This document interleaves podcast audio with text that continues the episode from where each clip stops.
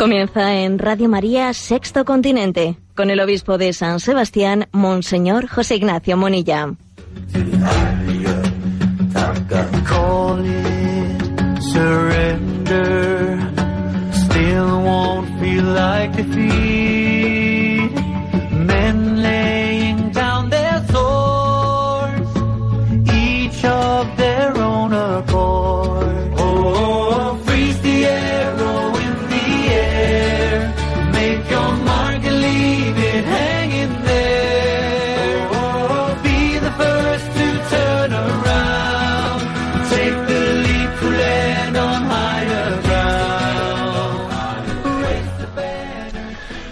Un cordial saludo a todos los oyentes de Radio María. Un día más, con la gracia del Señor, nos disponemos a realizar este programa llamado Sexto Continente, que lunes y viernes realizamos en directo de 8 a 9 de la mañana. 8 o 9 de la mañana en la hora peninsular de España, una hora antes en las Islas Canarias, siendo conscientes de que también pues en otros se escucha el programa desde otros lugares, pues bien sea desde el podcast de Radio María, bien sea desde el canal de iVox llamado Sexto Continente. Un saludo a todos. Os comparto así como entradilla uno de los mensajes que hemos enviado esta semana a redes sociales. Eh, uno de esos pensamientos de Chesterton. Qué genial Chesterton, qué, don de Dios le dio, qué de intuición, de capacidad de iluminar con su pensamiento, ¿no? Ese tiempo en el que él vivió bueno, no sé si sabéis, por cierto, él vivió en la primera parte del siglo XX, ¿verdad? Que, bueno, pues ahí están dándose unos pasos ante la posibilidad de la apertura del proceso de beatificación de Chesterton. Ojalá ¿eh? tal cosa pues pudiésemos verla un día. Bueno, pues el pensamiento enviado de Chesterton a redes sociales y que he visto que ha tenido pues un eco, un eco muy especial, en, Twitter únicamente el primer día ya pasaba de las 40.000 personas alcanzadas y algo similar también en, incluso más en Facebook ¿eh? y también en Instagram con un gran alcance porque, porque uno percibe también en las redes sociales qué tipo de mensajes han tenido un alcance superior, ¿no? Y, y, esta reflexión de Chesterton, pues yo he observado que le ha hecho un gran bien a muchas personas, que le ha tocado el corazón, ¿no?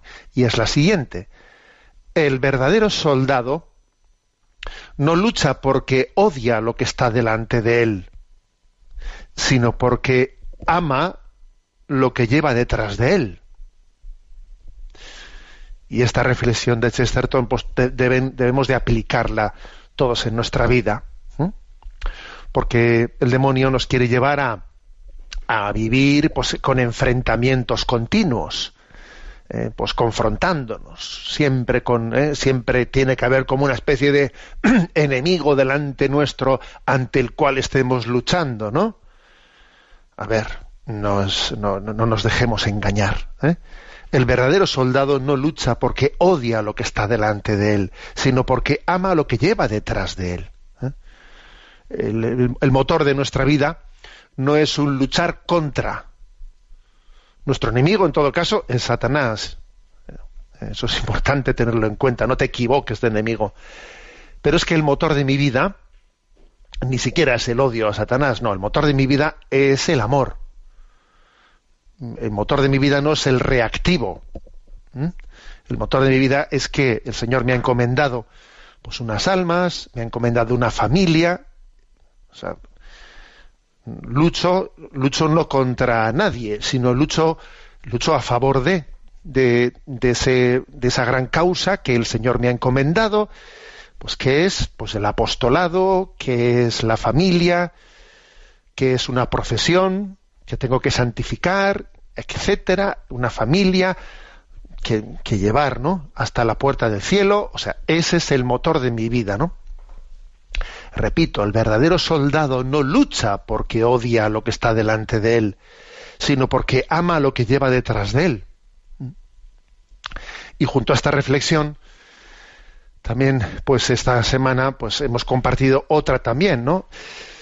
Que el hecho de que la mansedumbre, en nuestra manera de expresarnos, en nuestra manera de hacer las cosas, no la mansedumbre, es no solo más evangélica, sino es también más eficaz, ¿eh? más eficaz y más evangélica que la vehemencia. Sí, también Jesús fue vehemente, ¿eh? en momentos determinados. Tampoco hay que rechazar la vehemencia. Jesús fue vehemente en la expulsión de los mercaderes del templo, fue vehemente. Pero el tenor habitual de Jesús fue la mansedumbre fue la mansedumbre, incluso cuando fue interrogado ante Pilato, cuando en, distintas situaciones le ponían a Jesús, ¿no? En situaciones límite y Jesús sorprendía por su reacción llena de mansedumbre. En esta gran batalla, en esta gran batalla que llevamos en la vida, tengamos en cuenta dos factores. El primero, el de la fase de Chesterton. En esta gran batalla no nos mueve el odio al quien tenemos adelante, nos mueve el amor de lo que llevamos detrás. ¿eh? Y en segundo lugar, el estilo de nuestra batalla, aunque hay momentos y, hay momentos y situaciones en las que Dios nos, no sé, también nos, nos puede inspirar a hacer gestos proféticos eh, pues, arriesgados y valientes, el tenor habitual de nuestra vida es la mansedumbre. Es la mansedumbre. Precisamente porque no nos mueve el odio frente a nadie, sino nos mueve el amor. Y esa mansedumbre, ante la agresividad de un mundo que, también tiene una cierta cristianofobia, esa mansedumbre será más eficaz que la, que la vehemencia. Este es el mensaje enviado a redes sociales y que comparto con vosotros en esta entradilla del programa de Sexto Continente.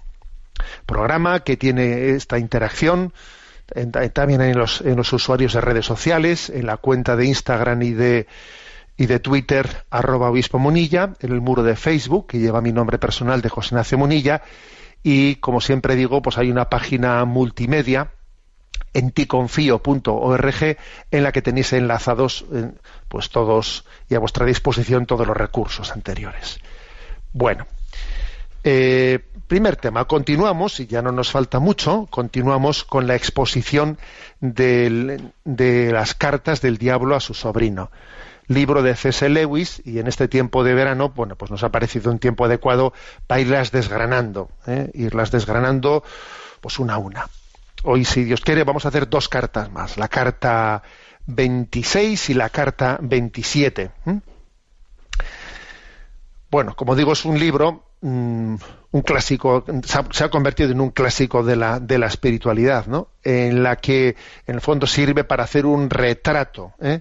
De la sociedad, un retrato de, lo que es la psicología de la tentación, nos ayuda mucho, ¿no? Pues estas cartas escritas, estas cartas escritas por un tío diablo a su sobrino diablo, en la que em, en la que le da consejos, ¿no?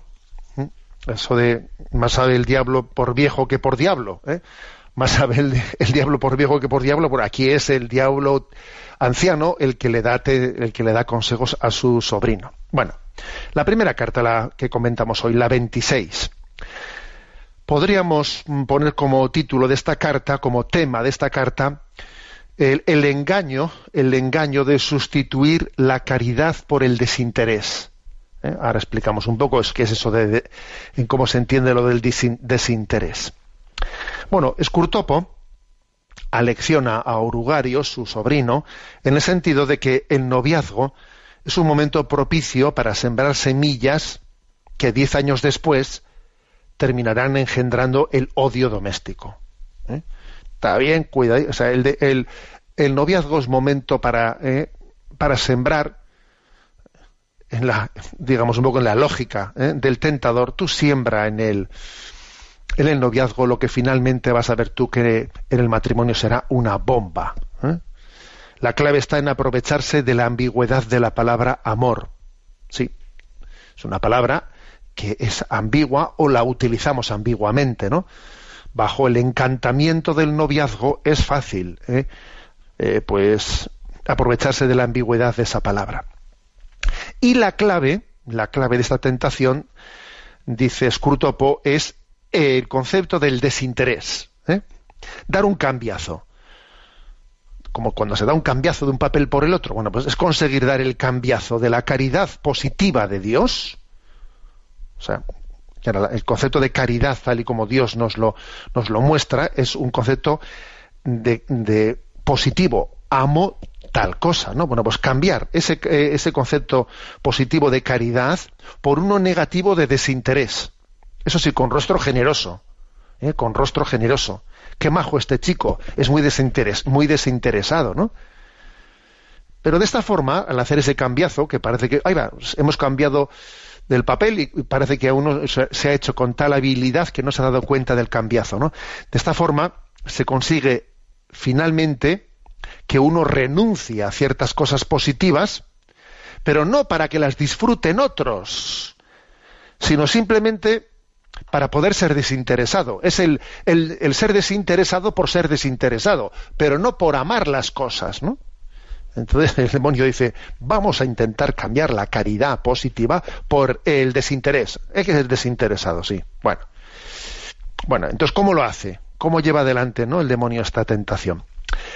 El encantamiento erótico del noviazgo eh, produce una mutua complacencia por la que se tiende a agradar y complacer los deseos del otro. Y eso parece muy generoso, ¿no?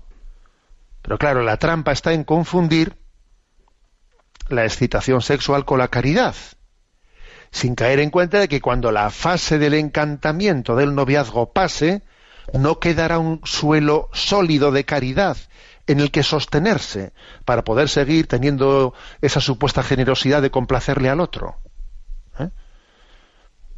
Pasa ese encantamiento y entonces, ¿en qué suelo fundamentas tú esa generosidad? ¿no? Y a esta táctica del tentador se le, se le, se le llama la ilusión del conflicto generoso. A ver, ¿cómo es esto de la ilusión del conflicto generoso? ¿Eh? Lo expresa así de la siguiente manera. ¿eh? pues dice, bueno, pues el novio o la novia manifiesta su desinterés eh, en favor de los deseos de la pareja. ¿Eh? O lo que tú quieras, ¿eh? lo que tú quieras, cariño, lo que tú quieras. Y por su parte, la otra parte se manifiesta igualmente desinteresada. Lo que tú quieras, cariño, lo que tú quieras. Y finalmente pueden llegar a hacer algo que ninguno de los dos quería, porque uno dice lo que tú quieras, el otro dice lo que tú quieras, mientras que los dos se han quedado en su interior con una falsa sensación de ser virtuosos, falsamente, porque yo dije lo que tú quieras, el otro dijo lo que tú quieras, abrigando una secreta, o sea, se han quedado, digamos, con esa falsa sensación de virtuosidad, porque están teniendo encima una secreta exigencia de recompensa, oye, yo he sido desinteresado contigo, tú ahora tendrás que ser desinteresado conmigo, ¿no? Y tiene incluso un secreto motivo de rencor hacia el otro, joder, por la facilidad con que ha aceptado su sacrificio. Enseguida le dije lo que tú quieras, pero se agarró enseguida cuando le dije lo que tú quieras porque enseguida se agarró a lo que le convenía, ¿no? O sea que nos hemos manifestado como teóricamente muy desinteresados, desinteresados, pero en el fondo en el fondo mm, mm, era eso una, eh, una apariencia más que una realidad. ¿no? Este juego de la ilusión del conflicto generoso, lo que tú quieras y lo que tú quieras, este juego, dice C.S. Lewis en esta carta con mucha gracia, ¿eh? dice Scurtopo, dice, mira, este juego del conflicto generoso se desarrolla todavía mejor cuando hay más, más de dos jugadores. ¿Eh? Cuando hay más de dos jugadores en el escenario. Por ejemplo, una familia con chicos mayores alguien propone tomar el té en el jardín. El otro insinúa que no le apetece, pero que por supuesto está dispuesto a hacerlo, porque él es un, porque él por su generoso desinterés, sí, sí, lo que tú quieras, ¿no?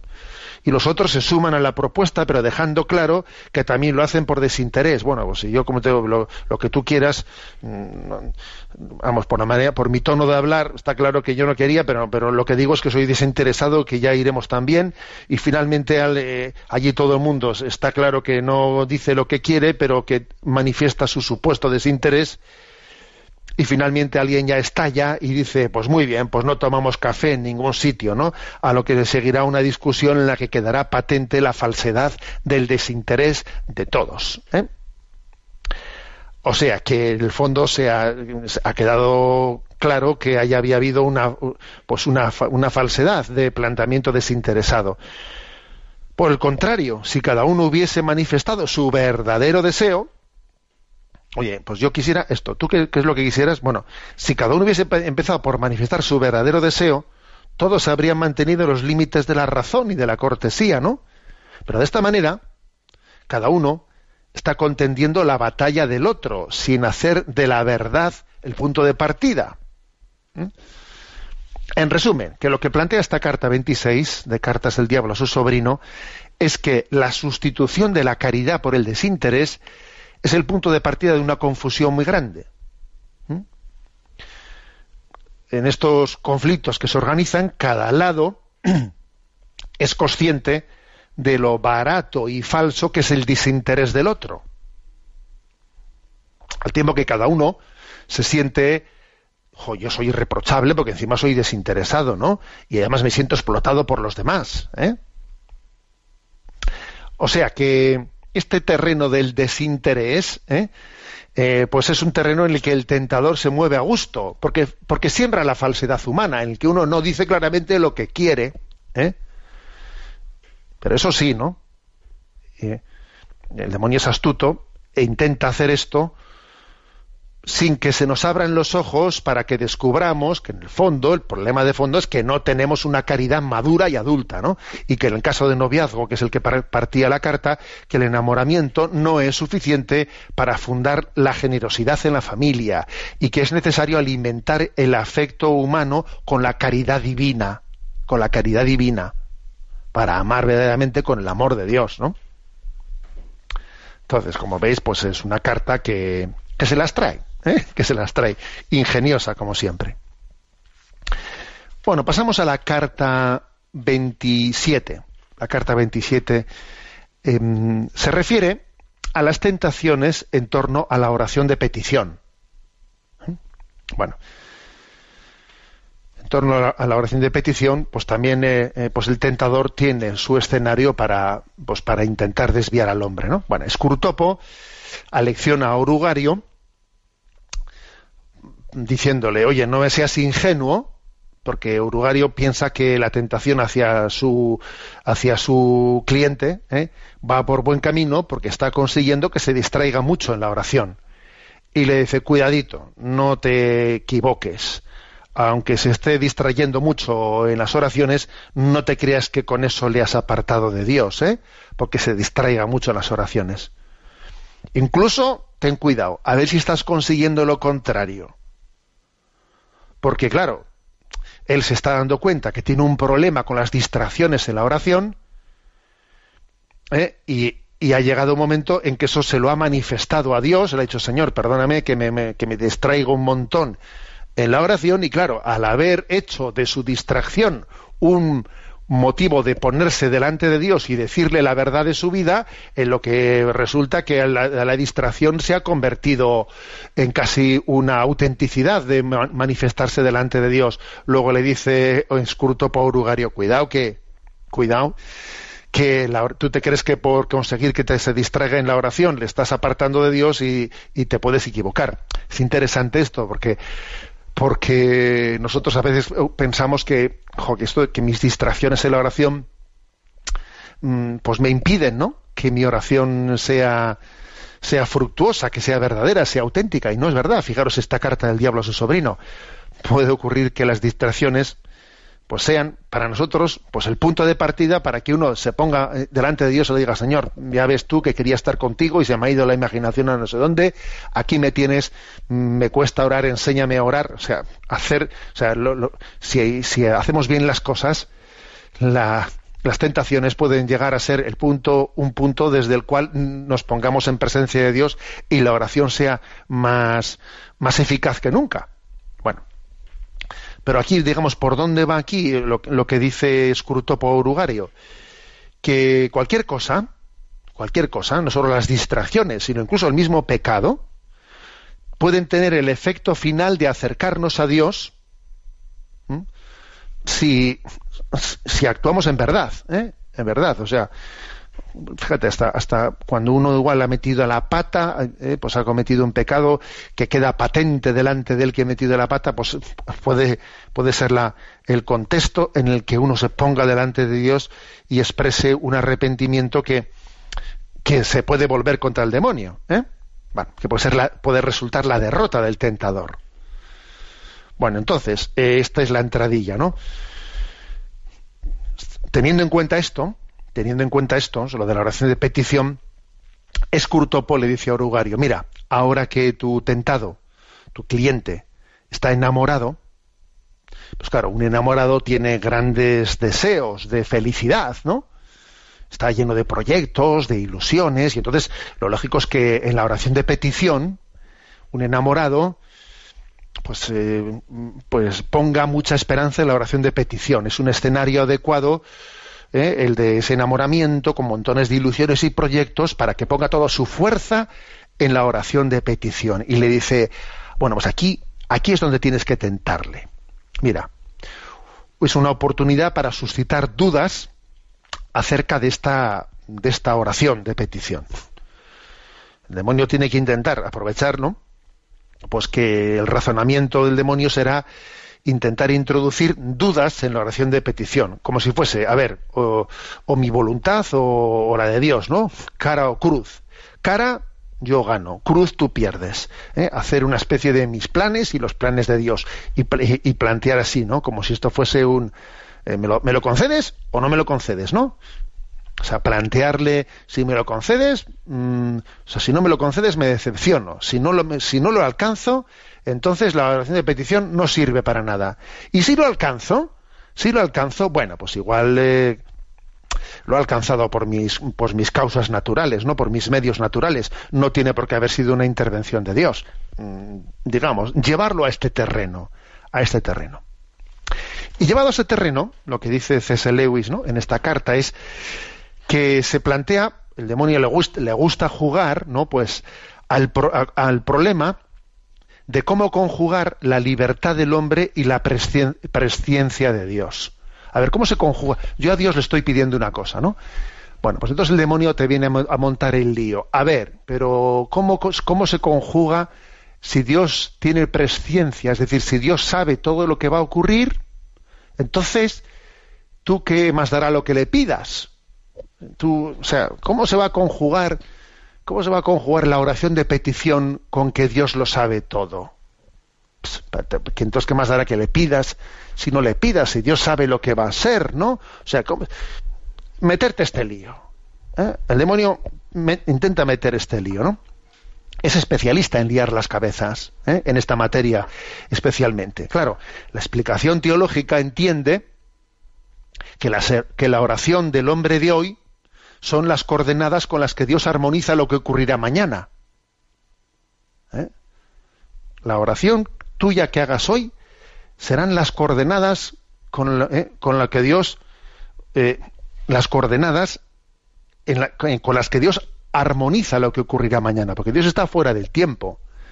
Y para Dios el mañana es hoy. Entonces, el demonio liará la manta sugiriendo que si Dios sabía que los hombres iban a rezar, entonces no rezaron libremente, sino que estaban predestinados a rezar.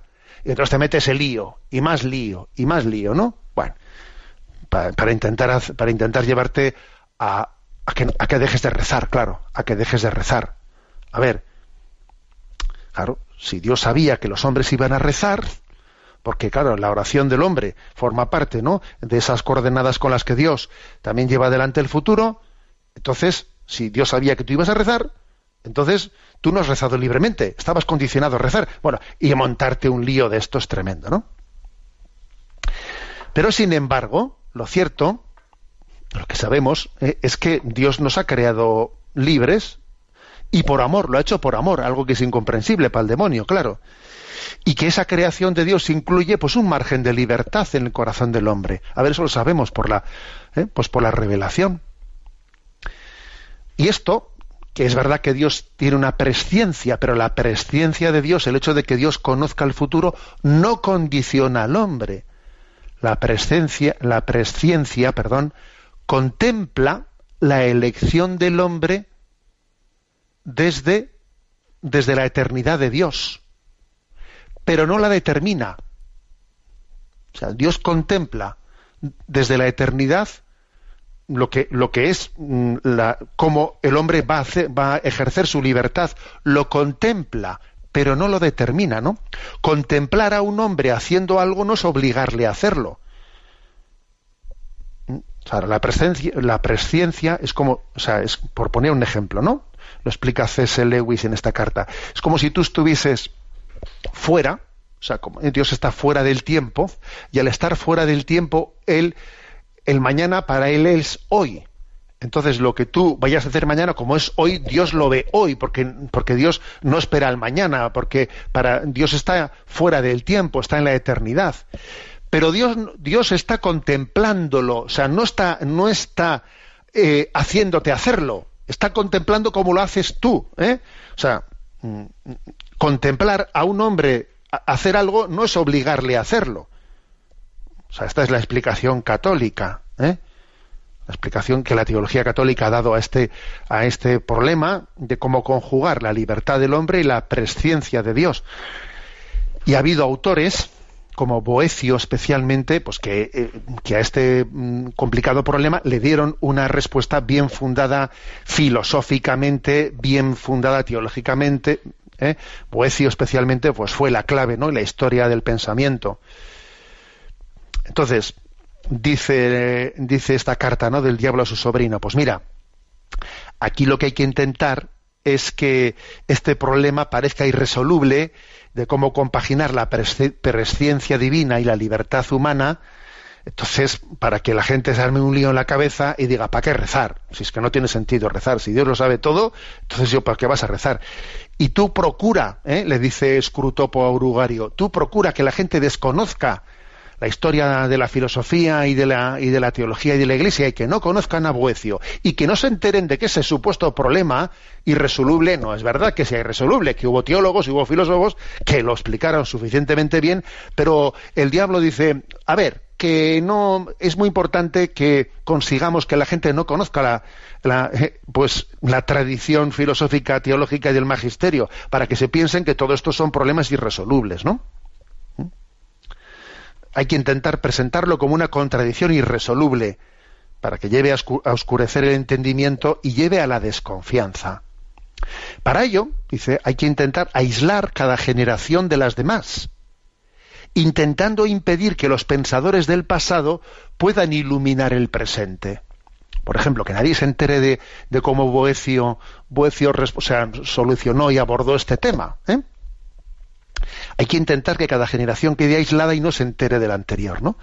Y entonces esto se hace, ¿cómo se hace? Sembrando el desprecio hacia la tradición. Que nos riamos de la tradición, que nos pensemos que únicamente los pensaderos, los pensadores de hoy son los que tienen sentido, ¿no? Sembramos el desprecio hacia la tradición, de manera que resulte ridículo e ingenuo suponer que los que nos precedieron pudiesen saber más que nosotros. Sembrando en nosotros esa absurda, esa absurda ¿eh? suposición de que los inteligentes somos los de ahora, los de antes eran tontos, ¿no? O también, dice, ¿no? En la carta, o también, bueno, pues acercándose al estudio de los clásicos, pues, pero únicamente desde una perspectiva periférica estética, ¿eh? sin entrar en lo sustancial. ¿eh? Por ejemplo, dice, nunca plantear si el autor clásico pues que lo que dijo en determinado siglo era verdad o no era verdad, sino, bueno, qué influencias tuvo, en qué etapa de la evolución del pensamiento se integra, pero sin plantear la cuestión de si lo que dijo Boecio en tal siglo, eso resuelve el problema. O sea, no planteando las cosas así, ¿eh? sino cogiendo el rabano por las hojas. Bueno, ¿a qué corriente de pensamiento pertenece? No sé qué o no sé cuántos, ¿no?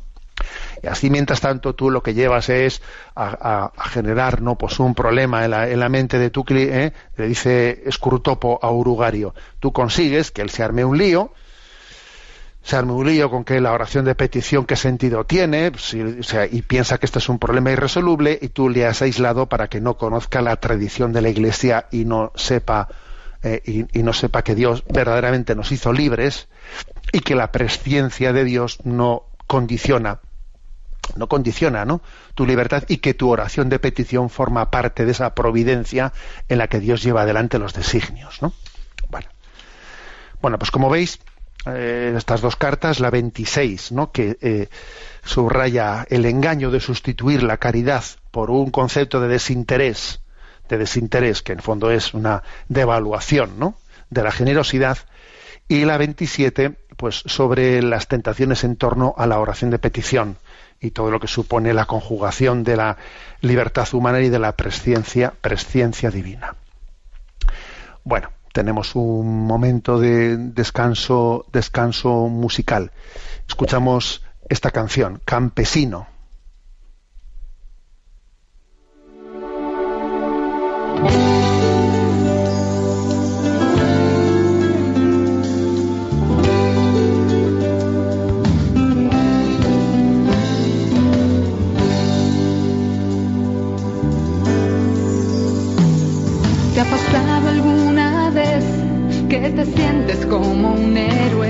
Has creído que tal vez ya has cumplido tu misión? Piensas que el mundo está en tus manos, todo depende de ti. ¿Has sentido alguna vez que tu vida es un fracaso cuando has dado lo mejor?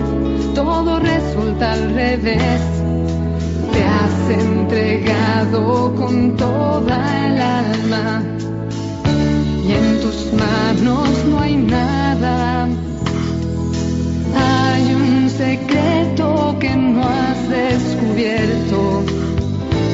es la clave del éxito.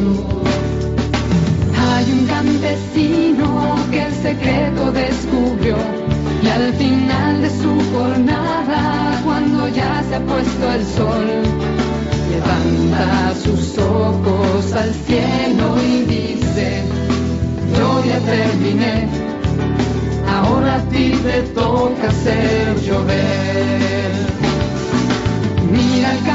Campesino y aprende su lección.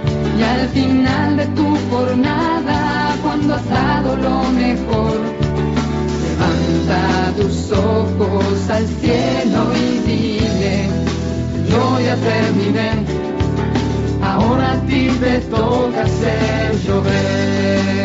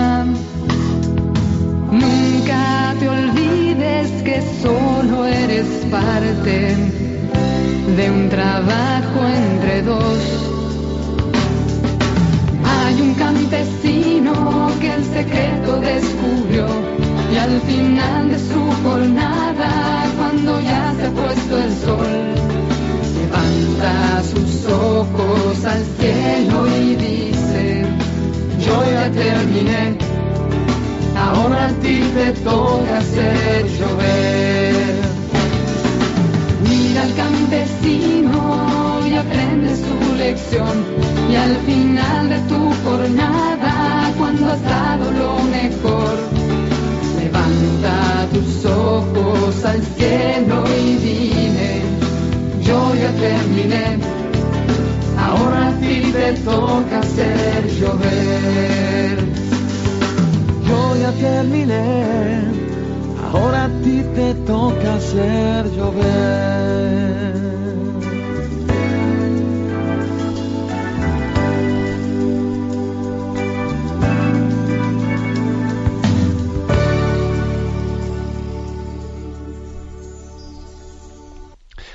Nuestro rincón del DOCAT.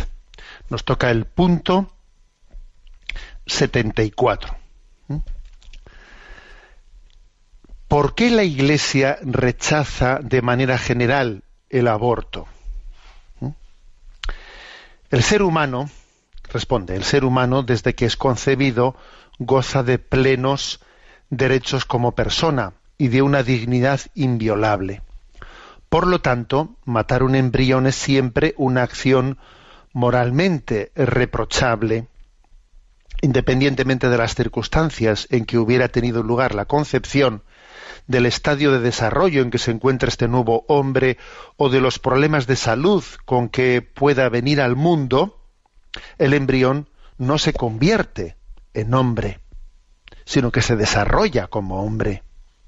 Por eso un aborto procurado es, en cualquier caso, dar muerte de modo premeditado a un ser humano inocente.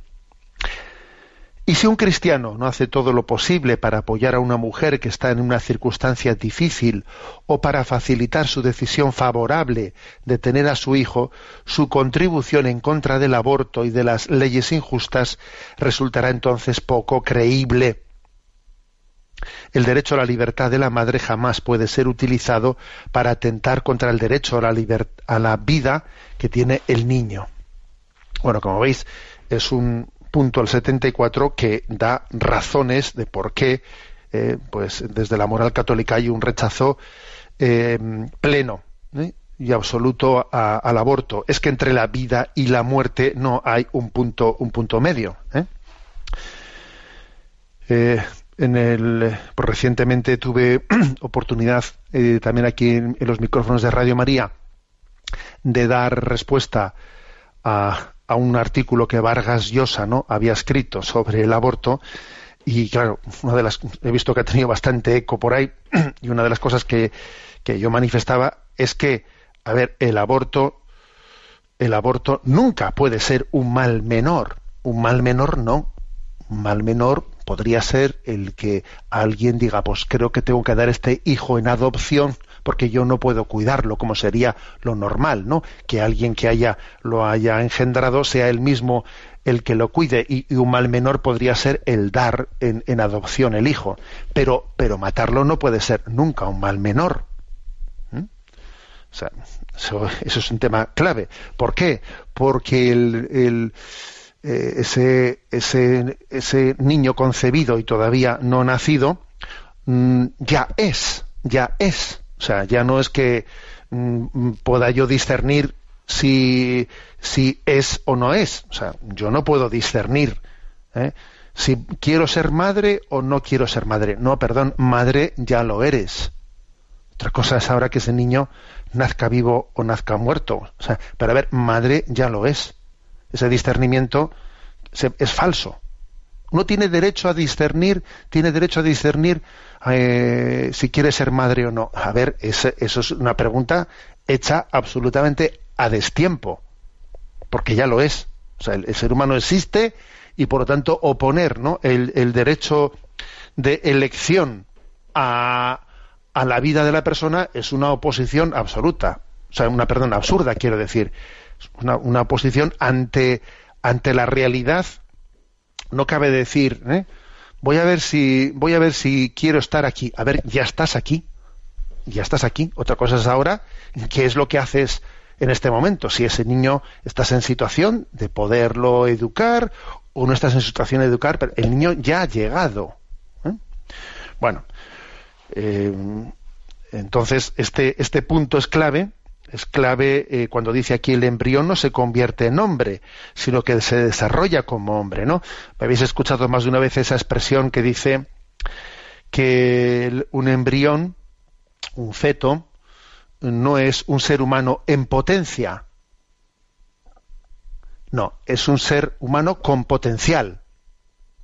¿eh? Que es distinto. No es, ser no es un ser humano en potencia, es un ser humano con potencial. Ya es un ser humano y ahora tiene un potencial de desarrollarse, de desarrollarse, etcétera, etcétera. Bueno, eso como para, ¿eh? para hacer la, la, razón, la explicación del motivo de por qué la apuesta por la vida, pues es que tiene una razón que es, que es incontestable. ¿no? Y luego este punto, 74, subraya que no basta con estar en contra del aborto, y ser militantemente, digamos, eh, pues fuerte, ¿no? En este tema, en, estar en contra, sino que es importantísimo que ese estar en contra del aborto sea paralelo al compromiso del apoyo, del apoyo incondicional a la maternidad en situaciones complejas, en situaciones difíciles, ¿no? Que hay que arrimar el hombro, hay que arrimar el hombro la, eh, para apoyar a las personas que llevan maternidades, pues en situaciones complejas, que económicamente en situaciones débiles, que igual se han quedado en situaciones, o sea, que es que hay que arrimar el hombro. ¿eh? Sería una contradicción, pues que uno fuese eh, pues un militante pro vida, pues que se quedase únicamente en la denuncia del aborto, ¿no? Y, no hiciese al mismo tiempo pues un esfuerzo paralelo en apoyar eh, a, a, toda la mujer pues para que pueda llevar adelante ¿no?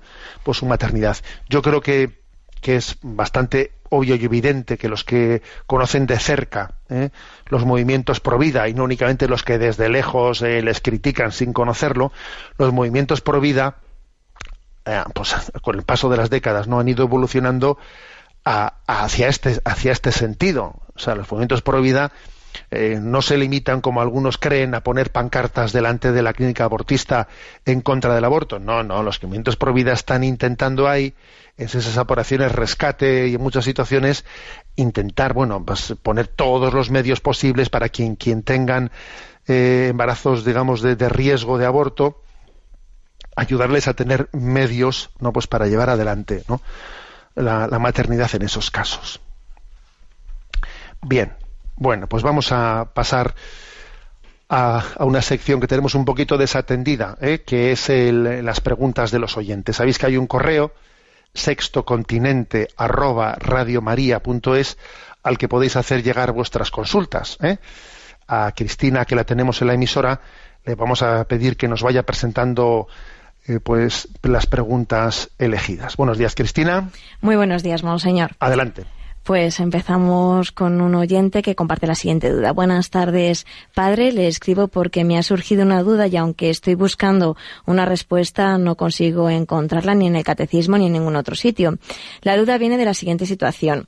Unos amigos muy cercanos han tenido problemas para tener más hijos tras la cesárea que le practicaron en su primer hijo. La única opción para concebir parece ser ahora la fecundación in vitro. Al parecer esta técnica está tan evolucionada que es posible extraer exactamente número de de óvulos que se van a concebir e ir implantándoselos, pues quieren tener varios hijos. Se extrajo tres y se fecundaron los tres. Le implantaron los dos primeros, pero no siguieron adelante y antes del tercero y por la rareza de que los dos primeros no siguieron adelante, se están haciendo más pruebas para ver si hay algún otro problema. Pues bien, la duda que me surgió es, teniendo en cuenta que es dentro del matrimonio, teniendo en cuenta que quieren tener hijos, no solo ser padres por ser padres, sino que quieren a sus futuros hijos, y teniendo en cuenta que no se perdería ningún embrión, porque al fecundar tampoco los querrían a todos y los tendrían a todos, ¿cuál sería la postura de la Iglesia? ¿Sería moral? ¿Estaría bien a ojos de Dios? Le sigo dando vueltas, pero me parece todo un poco rebuscado. A Dios le gustan las cosas sencillas, pero no llego a los argumentos de fondo. Gracias por adelantado. Bueno, existen, eh, ese tema sí está en el catecismo, ¿eh? y también existen algunos documentos, ¿eh? algunos documentos eh, de la mm, de la Santa Sede, del Magisterio de la Iglesia, como Donum Vitae o la instrucción Dignitas Persone, hay distintos documentos en los que sí que se aborda esa cuestión, ¿no? Entonces, digamos que la cuestión clave es la siguiente, ¿no? Vamos a ver, el, mm, el acto, el acto de la concepción humana no es un acto técnico, es un acto humano en la que Dios ha querido que la vida llegue al mundo en la expresión de un acto de amor. Un acto de amor, ¿no? Igual que sería, ¿eh? o sea, igual que es eh, que es pecado, obviamente, ¿no? Pues el que, aunque obviamente el niño no tiene ninguna culpa, ¿eh? pues que, que, alguien llegue como llegue al mundo como, como fruto, ¿eh? como fruto de una violación, porque debe de ser un acto de amor el que el, el escenario, el contexto en el que lleguemos a la vida, tampoco debe ser un acto técnico de un laboratorio. ¿Eh? O sea, es el, es el acto de amor el que el escenario en el que Dios ha querido que llegue la vida para que la manera en la que los padres engendran sea una sea como un sacramento de en el que se exprese como hemos sido queridos por Dios, hemos sido amados por Dios. ¿Eh? al mismo tiempo que los padres engendran un, un, cuerpo, Dios crea un alma y Dios crea por amor y los padres engendran por amor. ¿eh? Por eso no es digno ¿eh? que la concepción sea algo técnico en un laboratorio, no es digno. Y la, y la medicina eh, no debe de sustituir nunca el acto de la concepción humana por amor. La medicina lo que puede hacer es intentar sanar las causas de una esterilidad. Pero una cosa es intentar sanar las causas de una esterilidad y una cosa es eh, recurrir a, fabricar artificialmente eh, la vida la vida como un acto técnico en un laboratorio eso no es sanar eso no es sanar la, enfermedad que, hacía es sustituir ¿eh? lo terapéutico por la ingeniería por la ingeniería en un laboratorio bueno esto dicho como punto como punto clave no como punto de partida en ese sentido eh, las técnicas, mm, digamos, de que pueden ser, o sea, que son compatibles con la, pues con la moral católica son aquellas que las de una vez realizado el acto natural de amor ayudan a que sea fecundo, pero no lo sustituyen. Y luego además está, la, otra cuestión que ya hemos dicho en alguna ocasión, que es que eh, la cuestión del problema que se crea, que el problema que se crea que esos embriones que se han conseguido, mm, eh, a ver, sí, por mucho que, que diga, bueno, es que en este momento se puede conseguir que los embriones no se congelen, sino que se queden, se implanten todos ellos. Sí, se implanten todos ellos, pero como la misma pregunta muestra que los dos primeros se han implantado y han resultado eh, eh, pues inviables, y entonces, o sea, que, está, que entramos en una, en una dimensión de manipulación, ¿eh? manipulación de la vida, pues que no es digna. Los embriones no, no, no son no pueden ser utilizados como te implanto dos, los dos, eh, eh, los dos implantados se han perdido, a ver si el tercero, el tercero sirve. Mm, estamos hablando de la vida humana, ¿eh?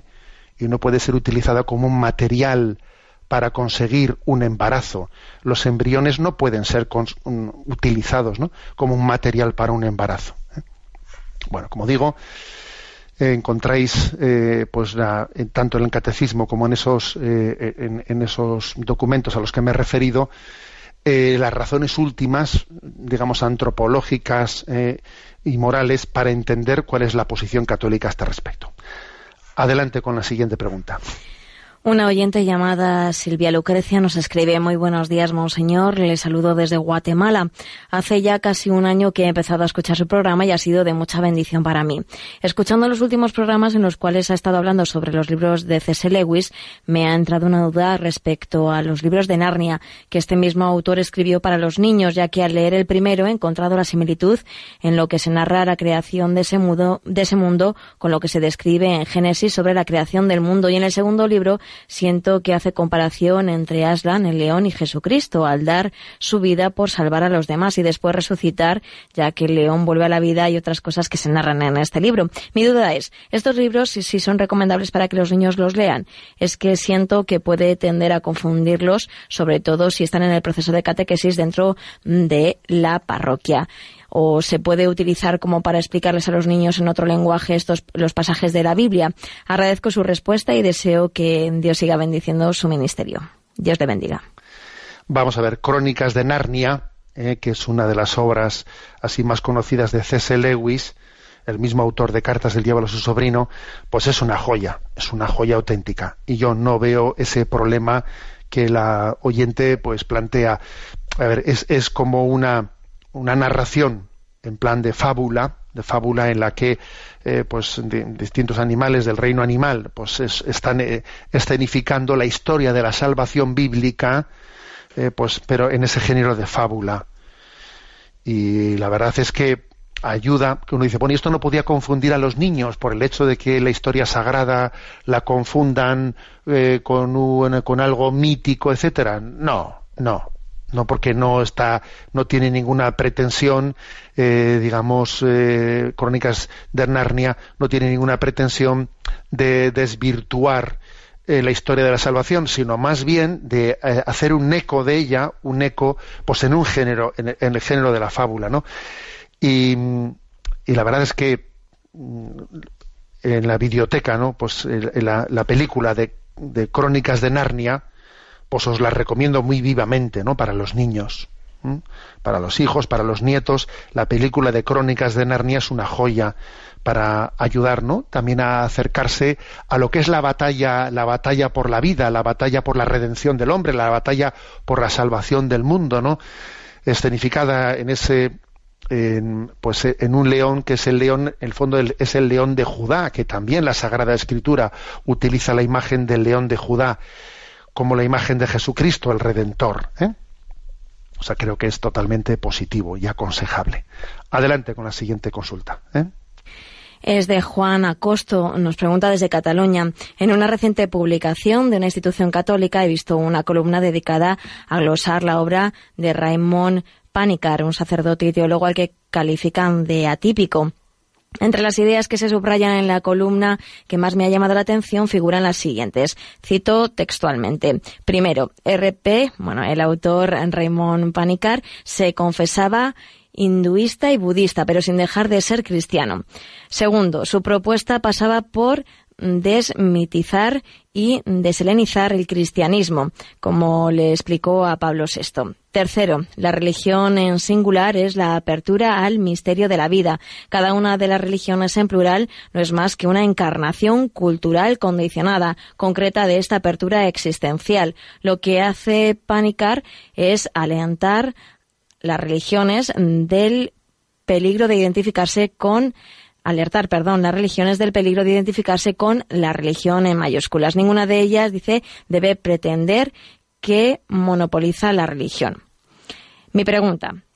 Veo bastante exótico y orientalismo en estas líneas, pero nada de la apuesta radical por la persona de Cristo y por su encarnación salvífica en la historia que nos diferencia del espiritualismo de la New Age. Creo que la exhortación Gaudete et Exultate pretende precisamente prevenirnos contra este tipo de desviaciones, o estoy equivocado. Un cordial abrazo. Pues sí, yo creo que es correcto. ¿eh? En Gaudete et Exultate se habla del riesgo de que el gnosticismo eh, sea también una, desviación de nuestro tiempo.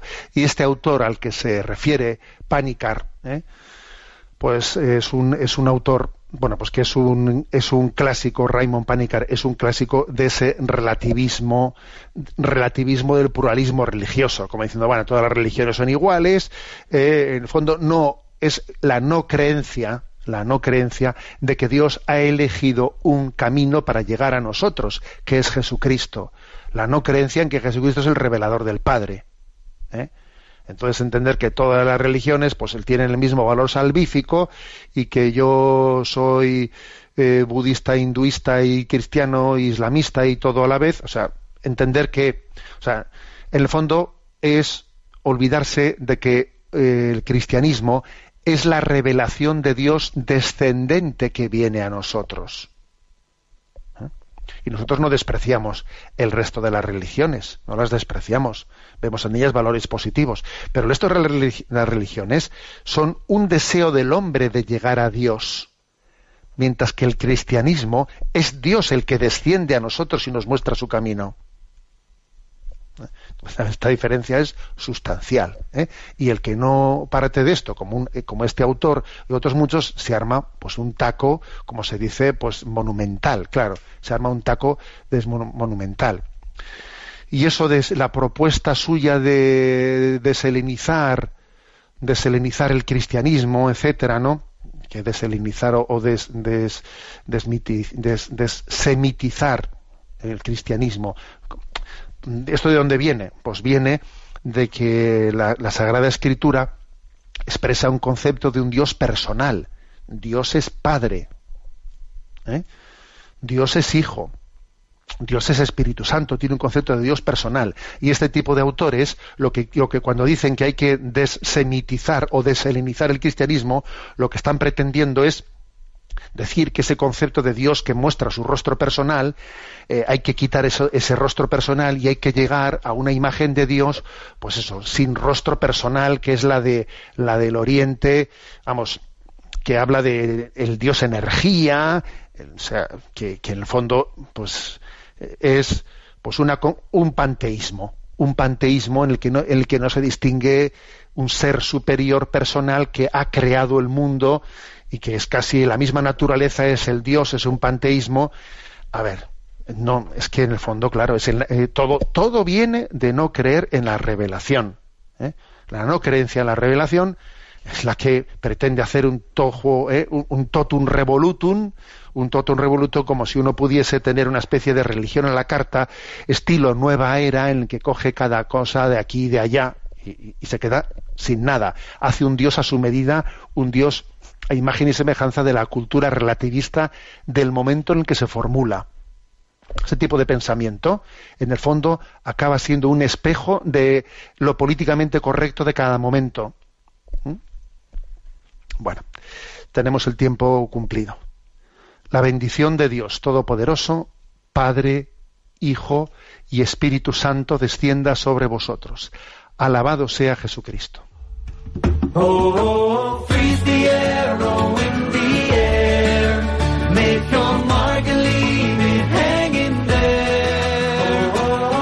Han escuchado en Radio María Sexto Continente, un programa dirigido por el obispo de San Sebastián, Monseñor José Ignacio Monilla.